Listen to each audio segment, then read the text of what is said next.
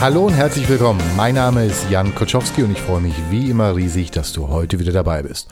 Es geht heute um ein Thema, das mich schon eine ganze Weile beschäftigt. Ähm, verstärkt wurde es jetzt, weil ich insgesamt drei oder vier verschiedene Podcasts von unterschiedlichen Ecken gehört habe, die sich mit dem Thema ein bisschen beschäftigt haben. Und ähm, es mir einfach nicht ganz klar war. Und zwar geht es tatsächlich um das Thema Style Shoot. Ähm, ich musste mir auch erstmal von einer ganzen Weile erklären lassen, äh, was das eigentlich ist. Es ist nämlich tatsächlich, wenn Hochzeitsfotografen Szenen, die auf Hochzeiten passieren, nachstellen. Also manchmal so Tischsituationen oder Hochzeitspaar. Also meistens sind das irgendwie so Brautpaar-Fotos, die dann nachgestellt werden. Oder eben tatsächlich komplette Tischdekorationen mit Blumenarrangements äh, und so weiter. Und äh, momentan wird fleißig quer durch die Bank hin diskutiert, ob das richtig sei, ob das falsch war. Und der grundlegende Tenor sei, es ist alles scheiße und alles falsch, weil da verarscht man ja einen Kunden und äh, sonst irgendwas. Ehrlich gesagt muss ich darüber ein ganz klein wenig lächeln. Ich musste aber vielleicht mal ein bisschen weiter ausholen. In irgendeiner Folge habe ich mal erzählt, dass man ähm, tatsächlich in der Werbefotografie sehr viele freie Arbeiten macht. Man macht viele freie Arbeiten, um einfach äh, kreativ zu bleiben, um neue Dinge auszuprobieren. Und natürlich zeigt man die auch. Natürlich packt man die auch ins Portfolio. Und ähm, natürlich macht man in der Werbefotografie ganz viele freie Arbeiten im Hinblick darauf, basierend auf diesen freien Arbeiten auch einen Job mitnehmen zu können. Und ähm, ob das jetzt bei den Kollegen ist, die Transportation machen, also Autos, oder bei den Beauty-Leuten oder bei den Fashion-Leuten, da werden überall freie Arbeiten gemacht. Und die werden natürlich auch publiziert, hoch und runter. Und die werden auch kommerziell vermarktet. Und, und, und. Und ähm, bei den Hochzeitsfotografen sehe ich da tatsächlich keinen wirklichen Unterschied. Denn ähm, auch die machen freie Arbeiten und das ist für mich ein Style-Shoot nun mal. Um kreativ zu bleiben, um zu zeigen, was geht, um vielleicht sogar Trends zu setzen, ja, und um solche Arbeiten auch unter anderem an Magazine weitergeben zu können. Und ähm, mir ist momentan jetzt nicht bewusst, dass ich irgendwann mal einen äh, sogenannten Style-Shoot gesehen hätte, in dem eine komplette Hochzeit nachgestellt wird, mit irgendwie 100 geladenen Gästen, die alle auf der Tanzfläche schwofen und was auch immer machen. Das ist mir nicht bewusst. Und ähm, das, was ich momentan sehe, ist nichts anderes wie freie Arbeiten, die alle irgendwie im Bezug zu oder im, im, in Richtung Hochzeiten gehen. Also was ist daran falsch oder, oder verstehe ich hier irgendwas nicht?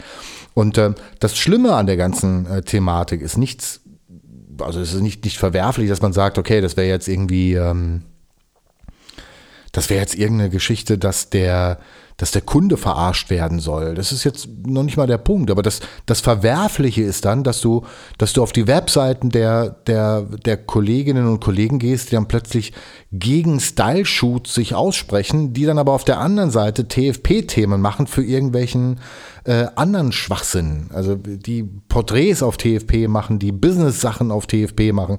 Und du stellst dir die Frage, äh, was bedeutet denn TFP? TFP ist doch nichts anderes als ein äh, beschissener Begriff aus der Amateurliga, äh, der besagt, deine Zeit, meine Zeit und alles wird gut.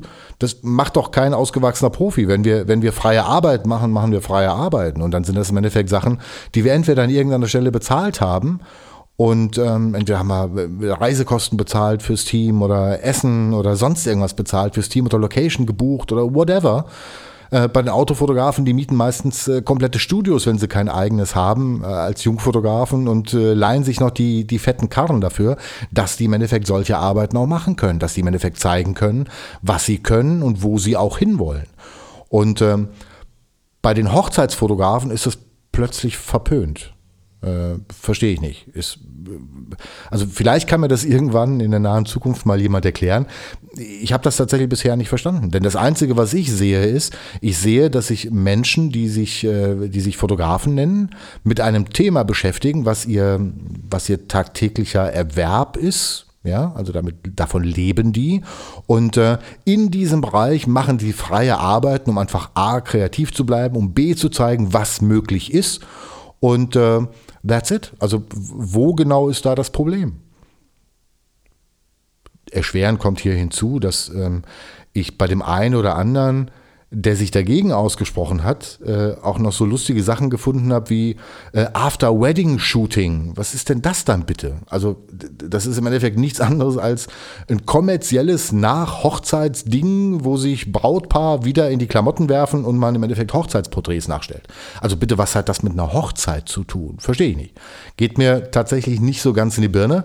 Und ähm, ganz ehrlich, wenn wir mal wirklich alle ganz ehrlich sind, wir machen diese Dinge doch, die wir tun, weil wir an irgendeinem Punkt auch kreativ bleiben wollen, weil uns vielleicht auch manchmal Dinge langweilen, die immer wieder nach dem gleichen Prozedere laufen. Also Dinge, die, die immer wieder gleich werden. Also wenn, wenn ich in der Werbung äh, in einem Monat den 15 äh, das 15. Äh, Männlein vor Weiß fotografiert habe, dann ist das natürlich nicht besonders anspruchsvoll. Aber es ist im Endeffekt Teil meines, meines Berufes und das kann ich lieben oder ich kann es hassen. Und ähm, ich kann solche Monate oder solche Phasen natürlich damit kompensieren, dass ich wieder freie Arbeiten mache und im Endeffekt Dinge mache, auf die ich wirklich Bock habe und bei denen ich zeigen kann, was ich denn wirklich noch zusätzlich kann, zu dem, für das ich ohnehin gebucht werde. Und ähm, das ist ja letztendlich das Schöne an unserem kreativen Beruf. Wir können uns ja im Endeffekt ausleben. Also wir müssen nicht, keine Ahnung, äh, ein Fenster einbauen oder, oder sonst irgendwas machen, was immer wieder das Gleiche ist. Okay, die Maße des Fensters ändern sich vielleicht und vielleicht auch die Farbe. Aber vom Grundsatz her ist das doch immer das Gleiche.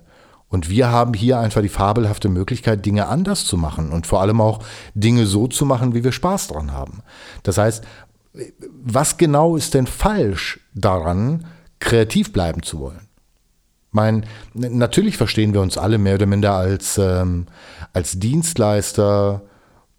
Ja, wobei Dienstleister immer ein negatives Wort, ja, negativ nicht, aber irgendwie ein, ein falsches Wort dafür ist, was wir eigentlich sind. Ähm, aber hauptsächlich sind wir doch Kreative.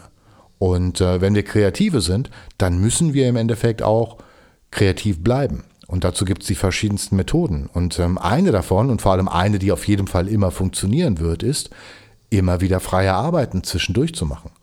Und äh, natürlich wollen wir die auch zeigen. Also mein, wir, wir leben davon, Bilder zu zeigen. Sorry, ich meine, jeder, jeder, jeder Filmer, jeder Kameramann, der, der draußen rumläuft und äh, sein Geschäft macht, auch der macht immer noch freie Sachen. Der macht immer noch freie Filme. Der macht immer noch ähm, Filme, die ihm einfach Spaß machen. Und ungeachtet dessen, ob er die vielleicht stellt oder nicht stellt, es ist doch völlig Bums da sind doch trotzdem seine Bilder drin und seine, seine Frames drin, die er sich gewünscht hat, so wie er sie machen wollte.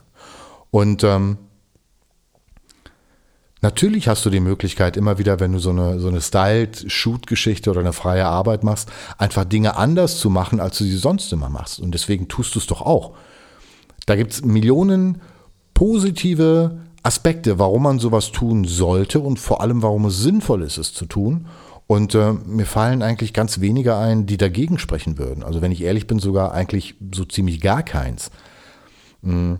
Ungeachtet dessen, dass du natürlich auch mit deinen, mit deinen äh, freien Arbeiten auch äh, Magazine bestücken kannst. Du kannst die Dinge anbieten. Du kannst vielleicht auch mal ein Bildband daraus generieren. Ist jetzt bei Hochzeitsfotografen, ja wohl, so abwegig ist das nicht. Gibt ja bei allem Bildbände. Mhm. Aber warum sieht man denn da an diesem Punkt irgendwas Negatives, weil irgendeiner irgendwann mal gesagt hat, das wäre scheiße, springen jetzt alle irgendwie auf den Zug drauf und sagen, es ist alles ganz böse und ganz schlimm und darf man nicht machen, weil da verarscht man irgendjemand. Äh, sorry, verstehe ich nicht. Äh, geht mir nicht in meinen Kopf und solange niemand irgendwie wirklich fähig ist, das so zu verargumentieren, dass ich verstehe, warum das kontraproduktiv sein sollte, äh, bin ich auch nicht fähig, da äh, an, an dem Punkt wirklich mitzugehen. Ich sehe halt tatsächlich meine, meine Warte und meine Perspektive. Und ähm, wenn ich freie Arbeiten machen darf, und ähm, das tue ich liebend gerne, bedauerlicherweise viel zu wenig im Jahr, aber ich, ich mache sie immer noch. Und das ist auch wichtig für mich. Und ähm, natürlich zeige ich die auch. Und natürlich könnte das alles sein. Das könnte ein Werbeshoot sein, das könnte ein Editorial sein, das könnte whatever sein. Aber das ist das explizit dazu geschrieben? Also ich überlege jetzt gerade, ich kenne einige Werbefotografen und ich kann nicht unbedingt auf Anhieb erkennen, ob das jetzt eine Produktion war, eine kommerzielle oder ob das eine freie Arbeit war.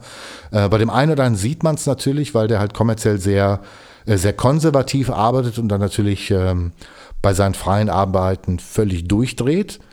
Ähm, und das ist auch gut so. Also diesen Kontrast zu sehen ist sehr schön. Bei vielen anderen sehe ich es halt nicht. Und ich glaube auch, bei meinen wird man es nicht unbedingt sehen, weil mein Stil halt über die Jahre hin, ähm, ich sag mal, relativ gleichbleibend ist. Der einzige Unterschied ist nur, ich, ich kann bei kreativen Arbeiten mal ein bisschen, ähm, ich sag mal, ein bisschen wilder werden und Dinge mal ausprobieren, die ich sonst normalerweise nicht tue. Aber ähm, das könnte ohne weiteres ein kommerzielles Ding sein. Also verstehe ich es nicht.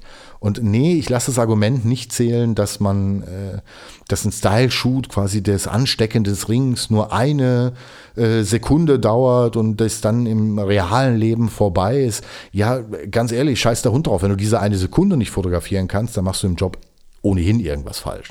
Das heißt, was spricht denn dagegen, das auch mal nachzustellen? Und vor allem auch, wenn du irgendwelche After-Wedding-Geschichten anbietest. Also, mein, wenn du das machen kannst, wo ist denn dann da der Unterschied?